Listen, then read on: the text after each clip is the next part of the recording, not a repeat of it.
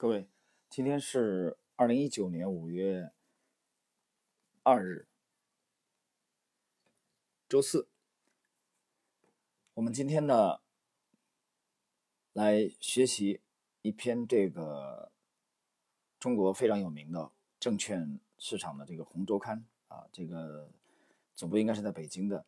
然后在去年的五月份，对著名的投资大师伯克希尔哈萨维的副总裁查理芒格的一个一篇访谈啊，这个访谈呢，其实比我们在呃前两天的这个上一期的，就是对查理芒格这个 Daily Journal 这个访谈录还要精彩，篇幅可能稍微长了一点啊，但是这里边呃几乎每个问题都是针对性直接针对投资的，所以大家稍微耐心一点。啊，我们把这个内容跟大家啊分享一下。这个过程中里面可能有一些东西啊，我们要解释一下。嗯，我们看看这个《红周刊》的访谈。第一个问题是，首先啊，非常感谢芒格先生接受《红周刊》的这个专访。这次专访不仅是《红周刊》的幸运，更是国内投资者之幸。收录芒格先生演讲稿的《穷查理宝典》被国内价值投资者誉为投资圣经。从这个角度来说，国内投资人和您虽然隔着一个太平洋，但并不陌生。作为价值投资思想大师，您的投资理念影响了一大批中国国内的职业投资人。希望通过这次采访，能够给国内职业投资人传道授业解惑，让国内的职业投资人在价值投资道路上能够越走越宽，越走越远。这里解释一下。嗯，还有一些人可能没有读过这本啊《穷查理宝典》。呃，如果你听过我最近这三年的节目，在其中，呃，确切的讲，实际上从一六年我这个节目开播，呃，应该是在喜马当中非常早的力推这部名著的啊《穷查理宝典》。《穷查理宝典》呢是实际上彼得考夫曼，呃，根据查理芒格一生的著名的一些演讲。和他的投资思想汇编而成的，呃，出版应该是上海世纪出版集团。我读到这本书是一零年的，应该是三季度啊，秋天。那么读到以后爱不释手。那么其实这个《穷查理宝典》这个名字啊，并不是查理芒格独创的。我们讲两句这个背景啊，有些人可能不太了解。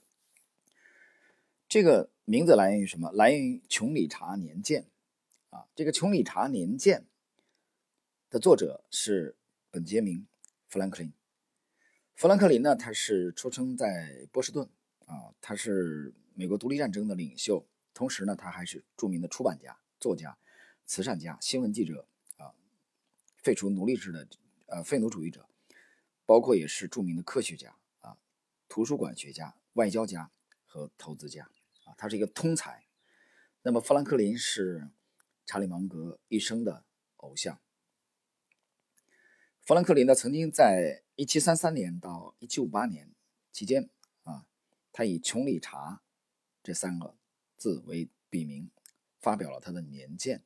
啊，其中内容非常的丰富多彩啊，有日历、天气预报、天文信息啊、占星资料。啊，这个年鉴在当时的美国非常受欢迎啊，每年卖出啊十万本没问题，而且。富兰克林不单知识面非常丰富，而且文笔非常幽默，所以以这个偶像啊，他这个名字为蓝本，呃，这本这个查理芒格的投资思想集大成的这部著作的名字啊，取名为《穷查理宝典》。好了，我们继续访谈的内容。那么查理芒格来回答，他说：“我将尽可能的提供帮助，回答。”你们提出的问题，好，第一个问题啊是关于耐心的问题。提问：首先，和您交流的职业投资人是如何树立正确的投资理念？查理芒格回答：您一直强调投资要耐得住时间啊，呃，这个这呃，继续提问啊，抱歉，还是提问。用中国话讲是十年磨一剑。在今年的伯克希尔股东大会上，您再次强调投资。要找到好的机会，并且长期去坚持。很多投资人知道这个道理，但却耐不住时间的寂寞，最终投资无果。怎样才能做到知行合一呢？这洪州看的提问啊，芒格的回答是这样的：如果把投资当做赌场赌钱，以赌博的方式投资，就不会做得很好，因为你会很在意目前的结果，没有耐心。这种在赌场的人和我的投资风格就不一样，不是我的信徒，就不能做到知行合一。资本市场有许多愚蠢的赌博者，这些人的成绩。不如有耐心的投资者成绩好。我建议中国的投资者少赌博，多投资。投资追求的是一个长期的结果，而不是像在赌场一样立刻就有回报。呃，这个立刻就有回报，我已经讲了无数次了啊，其实就是立刻呈现。这是许多散户啊一生都很难从这个资本市场摆脱悲剧命运的一个主要的原因啊。我没讲是唯一的原因，但是非常主要的原因。我们看第二个问题，更少赌博，更多投资。投资就需要耐心。那么耐心是天性的东西，有的人有耐心就适合投资。如果没有耐心，就做不了投资吗？芒格回答：有一些事情是天生的，但是有一些事情是后天可以训练的。耐心是可以后天锻炼出来的。美国有一种说法，long attention span，就是长久注意力。持续时间是看一个人对一件事情的注意力有多长。在中国的文化里，有很多人很长时间去专注于一个事情，教育也一直强调要对一件事情要专注很久，直到完成。这是人们非常非常希望拥有的特性。因为如果你能长时间深入努力的思考某一方面的问题，你就会更有可能获得正确的答案。虽然中国的文化里一直强调做一件事情要专一，直到完成，但这样的教育文化里却有一个很奇怪的现象，即资本市场中还是有许多人投机不专一，这就和文化不太相容。要做一个长时间的结果，而非短期，可有很多中国人不会注意这些，所以就做不到找到好的机会，并长期坚持。下一个问题。除了耐心，芒格先生，您还曾经说过，对投资人最重要的一个词是理性。为什么理性最重要，而不是知识、智力、耐心等？这也是国内职业投资人希望向您请教的问题。芒格回答：绝对是这样，绝对是理性最重要。什么是理性呢？理性就是实事求是，而绝大部分人看世界是看到自己希望看到的。如果这样，就像通过变形的眼镜来看这个世界，有多少知识、耐心都没有用，因为你看到的世界就是脱节的，没有理性的态度，其他都没有用。下一个问题，但人大部分都是非理性的，那么请问芒格先生，投资人靠什么获得并保持理性？答：你必须用心努力的做到理性，而且你必须重视、在意理性。如果你自己都不在乎，就不会努力去做到理性，那你可能一辈子都不理性，那么必然会承受糟糕的结果。成为理性的人也是儒家的态度，就像孔子所说，是道德上的责任，而不仅仅是为了个人的利益而成为理性的人。我会比其他人更进一步。下一个问题，我想成为理性的人，该如何突破和进步呢？芒格回答：“你需要一辈子的努力，并且需要大量的阅读。这个芒格啊，巴菲特都已经强调了无数次阅读的重要性啊，几乎每一次的访谈当中，他们都会强调这一点。那么这两位老先生也是一生啊，都是这样来实践的。从一零年的那个。”夏天啊，还是秋天？那么在沿路这个书店啊，我拿到了啊，买到了这本《穷查理宝典》之后啊，这本书就一直跟随着我啊。可以说，案头啊，书柜里这么多的书，这本书是啊非常少的，值得反复去阅读的一部精神的这个宝典。我们继续来看，呃，下个问题，芒格先生您也说过，投资不容易，因为在这个市场上，我们看到的多数都是假象。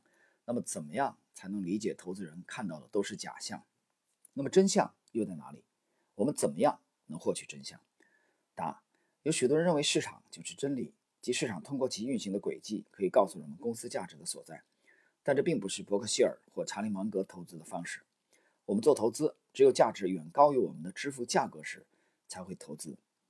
我们要对公司本身做深入研究，理解公司的价值，然后等待某个标的的价值低估再去买入它。通过这种行为进行长期的投资。价格充满了欺骗性，而真相就是公司本身真实的价值、天然的价值。理解了这一点，才可以真正的赚钱。我们对于市场中的赌博者不屑一顾，那些仅靠关注价格波动。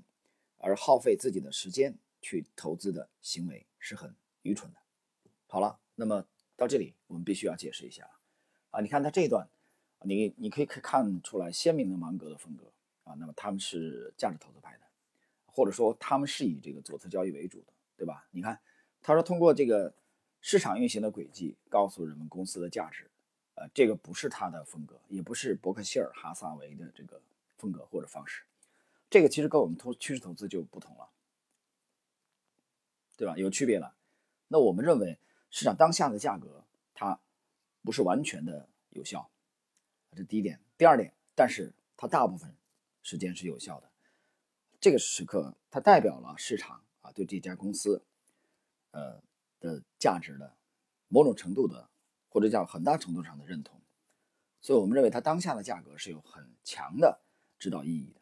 所以这是趋势投资派的啊，我们图表派的，呃，投资的这个这个信仰可以这么理解啊。但是芒格和巴菲特的这个风格，他们偏重于是，呃，价值被明显低估以后才去介入。所以你发现这两个流派是有区别的啊，这里必须要解释一下。呃，我们非常关注价格的波动，作为图表派，这点我们承认。但是我们并不是像芒格讲的那种仅仅关注价格波动，而且。短期，啊，只关注短期，这点是不是的？我们绝不仅仅是只关注价格短期的波动，这是两派的这个有区别。好，我们继续看下一个问题。在中国，许多职业投资人以芒格先生、巴菲特先生为偶像，请芒格先生结合中美国的市场谈一谈，现在只有三十年历史的中国资本市场需要一个怎么样的条件？多长时间才能培养出像您两位这样的投资大师？王哥回答：中国内地市场将产生许多成功的投资者。看看中国香港市场，就会得到答案。因为香港市场比内地市场的时间长，市场经济和证券市场都比较发达，很多中国的内地人也参与到香港这个市场化、秩序良好的证券市场中。接下来几十年，中国内地市场也会越来越成熟、越来越复杂，市场中的投资者也会变得越来越优秀，也会广受尊重。这里边一定会出现其他投资大师。香港的例子可以很好的证明中国将来的情况，在证券市场真正赚了大钱的都是那些发现了长期投资目标能够持续持有的人，而不是那些短期交易赌博的人。好，下个问题啊，非常精彩，请问芒格先生这一生中最满意的一次投资和最不满意的一次投资是什么？答：最成功的投资是买伯克希尔哈撒韦的股票。我当时以每股十六美元的价格支付，现在的价格每股几乎三十万美元。当然，这笔投资花费了很长时间，是一笔长期投资。我喜欢伯克希尔的工作人员以及文化，我喜欢和我一起做投资的人。我就在那里坐等长达五十多年，整体来说效果很好，这是我非常满意的一次投资。还有许多类似于此的故事。李路。和我一起在中国投资有十五年了，我们买入了许多股票，卖出的很少，这也是非常满意的投资。解释一下啊，这个李路，呃，应该就是这个《穷查理宝典》啊这本书的中文的呃翻译者啊，这本书的这个美国的这个原著者是彼得考夫曼。彼得考夫曼呢，呃，在我们上一期的这个就是 Daily Journal 这个公司的年会啊现场。查理芒格呢，呃，向这个股东们啊曾经做了介绍啊，向这个听众们有个互动，当然后边我们会呃把当时的那个查理芒格的演讲也分享给各位啊，那篇也非常的精彩，查理芒格的呃精彩的这种呃闪光的金句不断。我们继续来看下个问题，那你最不满意的投资是什么？芒哥回答：这个我没有做过太多坏的投资，所以我不得不想很长时间啊，这里边。啊，笑了一下。芒哥说：“他想，他得仔细想一想啊，因为坏的投资不多，有一些小的，但不是太多。我想半天也想不出来。我的投资力还没有比较差的投资啊。老头其实不谦虚啊。我今年已经九十五岁了，我这一生也就投了三个公司，一个是伯克希尔，一个是好事多，最后一个是与李路合作的基金。下个问题。”芒格先生谈到了中国和中国市场。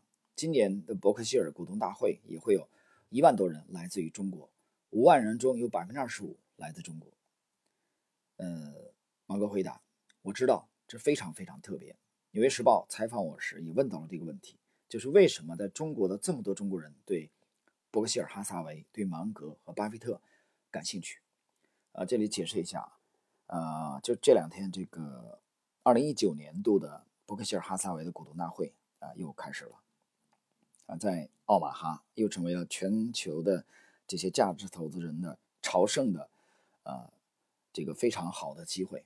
当然，我们给大家分享的这篇呢是去年啊，去年呢，二零一八年《证券红周刊》对查理芒格的这个访谈。我们再看下个问题。您觉得是为什么？其实除了来到现场，中国国内还有很多更多的职业投资人，虽然没到现场，却全程在关注和学习您。答：也许是因为《穷查理宝典》的原因，但为何中国人喜欢这本书？我觉得答案是这本书有儒家的味道。中国有着深刻的儒家精神特性，要求人们做事谦逊，不管你多么富有或有多大的权利，儒家精神要求人们不断的学习，不断工作，行为。要有尊严，有理性，改进已经达到的事情，而这些思想在其他国家是没有的。碰巧，沃伦·巴菲特和我的行为方式很像那些认真信奉儒家思想的人。还有另一个原因使我受到中国人欢迎，因为我和沃伦·巴菲特真的喜欢中国人。你喜欢我，我就喜欢你了。呃，现在你们会问，那么这两个奥马哈男孩这么喜欢中国人啊？开玩笑，什么男孩？一个一九三零年，一个一九二四年，啊，都已经老的不能再老。好，下个问题，为什么呢？巴菲特，呃，这个芒格进一步解释，有些事情许多中国人不理解。如果你从一个美国公民的角度来看中国，看到的是这样的事情：中国人最初来这里，美国是一百年前，啊，这个我解释一下啊。呃，芒格这讲的这个事情，应该指的是当年的这个华工啊，这个。这个华裔的这些啊劳工去美国啊，为是为了建设横跨北美的铁路。这条铁路要穿过陡峭山脉的山口，建设这个太难了，有很多人死于建设中，甚至当时觉得这是不可能完成的事情。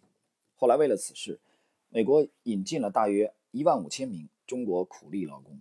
在那个年代，这些劳工实际上就像奴隶一样工作，但他们真的把铁路建成了，而美国人自己是建不成的。这件事情当然给美国人留下了非常良好的印象。这里边解释了，它指的就是北美大铁路，啊，其实就是美国太平洋铁路。呃，关于美国太平洋铁路呢，在利弗莫尔的这个相关的介绍当中，我已经不止一次的啊提到了这个公司。那么它其实这个铁路呢，全长三千多公里，它穿越了整个北美大陆，啊，它是当时世界上第一条啊跨越洲际的铁路。这条铁路呢，也为美国的经济发展啊做出了巨大的贡献，也可以说这条铁路成就了现代化的美国。当然，这其中凝聚着啊无数的中国华工的心血和智慧。它这条铁路是从1863年的一月份动工的啊，花了差不多十四年的时间。呃啊，计划计划用十四年，但是最终只用了七年。其中这条铁路的西段啊，一千一百公里的这个修建呢，有百分之九十五。都是在中国的华工参加以后，在四年之内完成的啊，非常了不起。这个铁路开通以后，从纽约到旧金山只需要七天。呃，我们都知道有一个法国著名的科幻小说家啊，叫儒勒·凡尔纳，他有一部名著叫《八十天环游地球》。在这里面，他讲过一句话啊：如果没有他，八十天环游地球的梦想永远只是梦想。岁月流逝，现在来美国的移民早已不是当年的苦力劳工了。这些亚洲人，如中国人、日本人、韩国人、越南人都深受儒家思想影响，来到美国后，迅速成为了医生、律师、教授、商人等等，在各行各业取得了很大成功。如我们去听纽约交响乐团的演奏，会看到很多中国人的面孔。交响乐团里曾经没有中国人，但现在看各种最难的演奏乐器，很多是华裔面孔在。演奏，这些人很受美国人欢迎，而且他们也不会引发大麻烦，就是不断的获得成功，所以很自然的，我们喜欢中国人。我觉得，在中国大陆的中国人不了解华裔美国人表现有多么出色，华裔在美国人眼中的形象是多么成功。所有事情当中最极端的一件事，没有人能预先料到，也没有人谈到。你们可以在杂志中写一写这件事情。因为中国曾经比较贫困，人口过多。以往如果一对美国夫妇没有孩子，可以去中国领养一个非常贫困家庭的女孩。在美国每一个较大城市中，人们都知道领养来自中国偏远农村并且被弃养的中国女孩是最优选择。因为平均来说，这些被领养的孩子可能要比他们自己的孩子更优秀。每个中国私立美国私立学校中都有很多来自中国农村被弃养的中国女孩。他们总是获奖，取得了令人瞩目的成功。虽然他们有着非常贫困的家庭背景，他们遍布美国，这是非常戏剧性的现象。明尼苏达有很多中国女孩，他们在交响乐团中演奏那些难度很高的乐器。所以，每个要收养孩子的美国人，首先考虑的是不是要领养美国的孩子，而是要领养中国的女孩。大多数在中国的人不会了解这种现象有多么极端，这会让我们。对中国人留下良好的印象，你们啊，就是作为媒体应该写一写这方面的事情。下个问题，您刚才提到儒家思想和《穷查理宝典》很多地方是相通的，您也提到了孔子，您和巴菲特的行为方式也像信奉儒家思想的人。那么，儒家思想对于投资会起到什么样的正向推动作用呢？芒格回答：如果你是一个更好的人，就有可能成为一个更好的投资者；如果你是一个有智慧的人，你就有可能成为一个更好的投资者。孔子讲的这些，你有什么不喜欢吗？虽然孔子之后的世界已经经历了两千五百年的变化，今天的事情孔子不知道，但他对人生的基本态度、对人生的基本理解和现代文明没有什么不相同的地方。呃，下一个问题提问：谈了中国人儒家思想，再谈谈中国的投资机会吧。今年的伯克希尔股东会上，您提到了中国的未来是很光明的。而且已经在中国寻找猎物，我们特别感兴趣。